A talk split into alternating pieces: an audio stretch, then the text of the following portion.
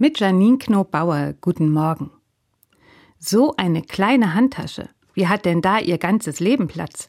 hat eine Frau zu mir gesagt und erstaunt auf meine Handtasche gewiesen. Wie, mein ganzes Leben in so einer kleinen Handtasche, habe ich gefragt und habe meine Handtasche genauer betrachtet.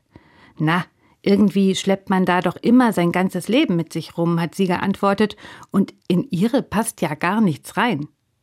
So habe ich das noch nie gesehen. Aber mir ist ein ähnlicher Gedanke auch schon gekommen, allerdings in ganz anderen Zusammenhängen. Das ganze Leben in einem Einkaufswagen habe ich schon oft gedacht beim Anblick eines Obdachlosen. Oder das ganze Leben in zwei Koffern, wenn ich die Bilder von Frauen sehe, die mit ihren Kindern aus dem Krieg fliehen.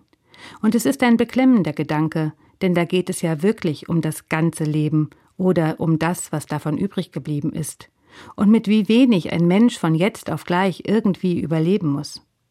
Verglichen mit so einer Lebenswirklichkeit, da möchte man den Luxus einer kleinen Handtasche nicht mal im selben Atemzug erwähnen. Denn sie ist ja nur ein winziges Abbild meines wirklichen Lebens, in dem ich ein sicheres Dach über dem Kopf habe und alles, was man zum Leben braucht. Aber so gesehen weist meine kleine Handtasche dann vielleicht doch über sich hinaus.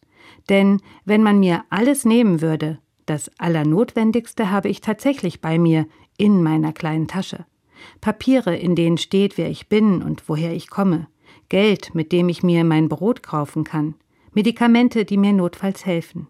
Und drei winzige Engel, die mich daran erinnern, wohin die Reise geht und wohin letztlich alle Wege führen, was auch geschieht.